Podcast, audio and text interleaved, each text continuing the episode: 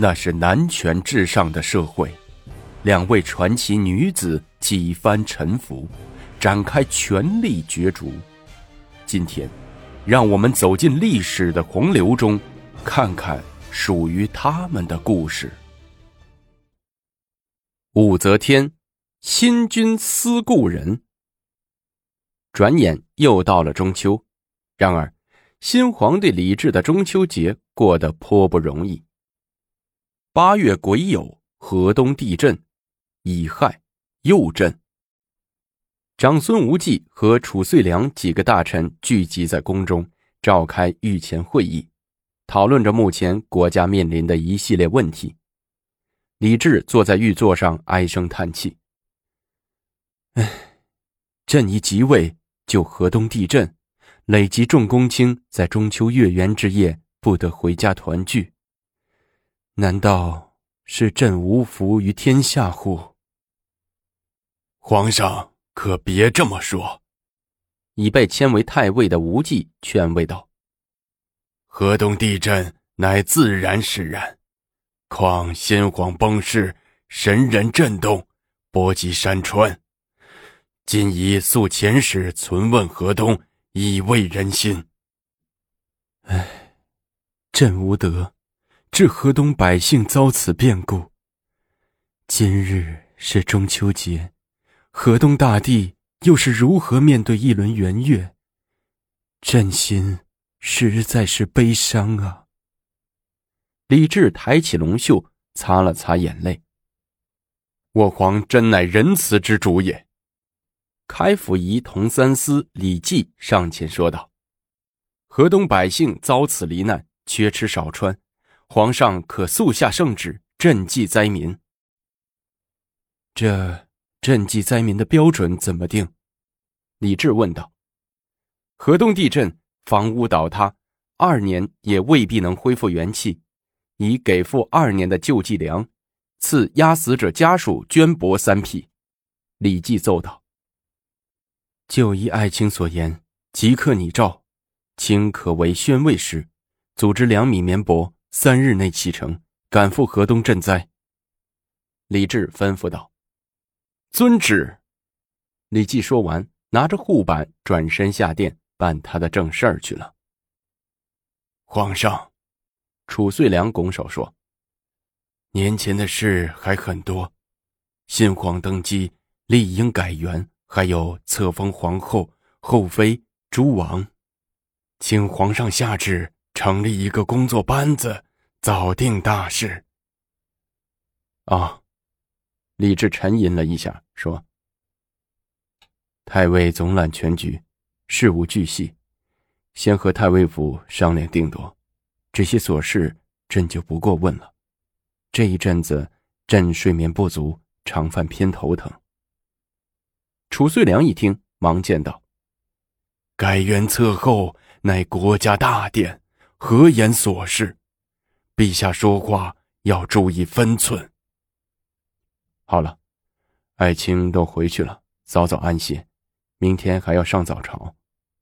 李治有些不堪其烦，站起来，甩手入后宫去了。后宫里，王皇妃早已命人置下酒菜，等候李治。李治吃了两口，连酒都不喝，就到寝帐里躺下了。皇上，王妃轻轻的叫道：“你累了吗？”“啊，朕实在是累了。安葬先皇以后，大事一件接一件，河东这次又再次地震，这会儿又要忙活册后改元的事儿。”册后，王妃一直想问的就是这个问题。改元册后的事已经议定了吗？尚无议定，李治闭着眼答应着。臣妾在东宫就是皇上的正王妃，理应跟随皇上入住西宫。王皇妃推着李治的肩膀说：“朕累了，再说吧。”李治翻身朝里睡去。不行，皇上今天就得答应我。王皇妃不依不饶，拉扯着李治。王皇妃是西魏大将王思政的玄孙女，父母皆为李唐王室的姻亲，他的曾祖母就是高祖李渊的妹妹同安公主。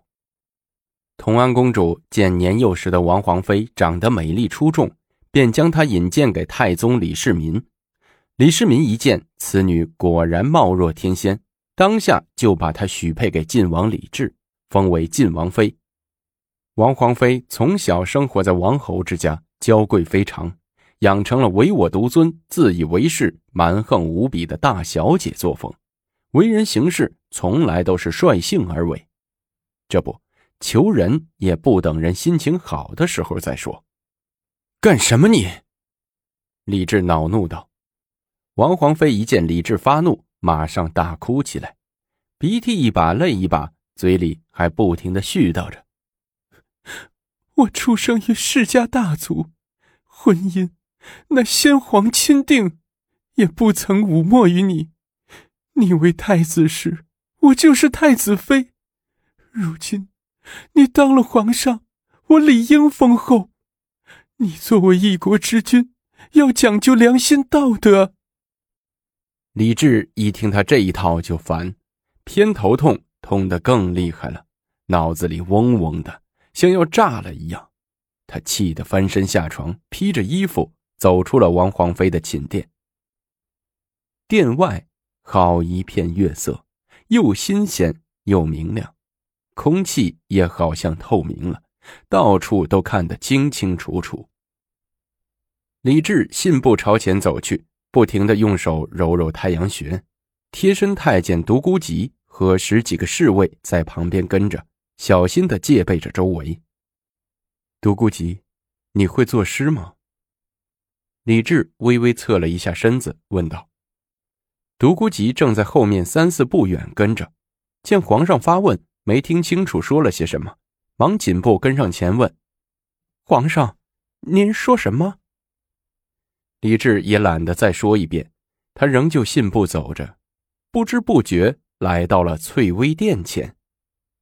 殿前的花坛里隐隐飘来玫瑰花的暗香，李治深深的吸了一口气。玫瑰还是当年的玫瑰，它的根枝更粗大了一些。虽近仲秋，它仍然有鲜美硕大无朋的花朵，而且还是那么滋润，香气是那么清晰。它在月光下微微的颤动着，使人回想到一种十分宝贵的过去的东西。独孤及，李治转脸问身后：“你知道现在谁住翠微殿吗？”回皇上。自从咱们搬走后，一直空着。哦，咱们今晚就住这儿吧。你叫人打扫打扫，备些酒菜。李治吩咐说：“是。”独孤及躬身答应，着人去办了。翠微殿里，李治一杯接一杯的独自饮着酒，已经喝得颈项鼓胀，醉眼朦胧。他的嘴唇轻轻的异动着，在唱一支饮酒歌。一只大黄蜂，可爱又通灵。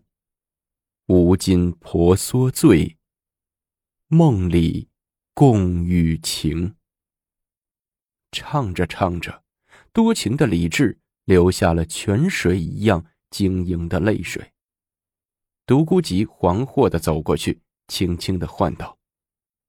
皇上，您喝多了，早点歇息吧，明天还要早朝呢。什么？我是皇上，我能做到一切事事如意吗？李治脚步踉跄的起身道：“皇上。”独孤及跟在李治的后面，面带笑意的说：“皇上，您是想武媚娘了吧？”李治把一只手搭在独孤及的肩上，脚步踉跄，半个身子的重量都压了过去。独孤及全力支撑住。独孤及，朕从小就有你照顾着，你最了解朕的心。怎样才能尽快的取得武媚娘？你快想想，朕实在离不开她呀。她是那么迷人，那么玉贴朕的心，比花花结语，比玉玉生香。皇上，媚娘乃先皇才人，已力千感业寺，天下尽知。如今正值国葬之年，万万不可造次，以免舆论哗然，于先君不利。等过了三年，为先皇守孝期满，再行定夺。三年，多么漫长的等待呀！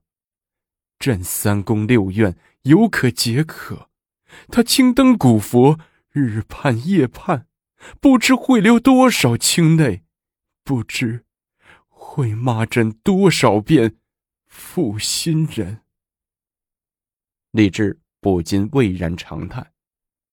皇上，等过了三年，先皇忌日时，循例您要到感业寺拈香，那时您俩不就见面了？您若怕他等得心急，老奴可以先行探望，以慰芳心。独孤及献言道：“好，独孤及，就依你的话办。你明天就去感业寺，要悄悄的，就说给你妈妈念香。”独孤及笑了，心说：“我妈都死了三四十年了，还念哪门子香？”行行，皇上您怎么说，老奴怎么办？不过呀，明天不能去，明天咱们还要去萧妃那里喝小王子的生日酒。过一天去吧，再急也不在乎这一天两天。独孤及说着，扶李治往寝帐里走。皇上，快歇息吧，已二更天了，明天还得早朝呢。八月十七日早晨，感业寺陈红的钟声照例敲响。大雄宝殿内，住持早早的等待着众尼姑来做早课，但三遍晨钟后仍没有人来。空旷的大殿里，只有案台前几个红蒲团上。打坐的老尼，怎么回事人都哪儿去了？难道一夜之间凭空消失了吗？住持慌慌张张的和执法一起，带着几个弟子奔出大殿，赶往东禅社。那里住着今年新剃度的尼姑们。快开门，上早课了。住持和执法连敲了几个舍门，都无人答应，用力推门也推不动，里面都紧紧的拴着。住持急了，顾不得第五戒者，开始破口大骂：“你们这些千刀割、万刀剐的，啥时候了还不起床？”然后住持挽了挽袖子，卷卷裤腿，后退几步，飞奔过去就要踹门。刚到门口。门忽然打开，一盆过夜的脏水兜头泼来，水淋淋的，弄了住持一身满脖子满脸都是。仲秋的早晨已然清冷，地上都下开了霜，冻得住持直打哆嗦。这时，禅舍的门一起打开，各个门里齐刷刷的露出一排光头，随之爆发出一片大笑声。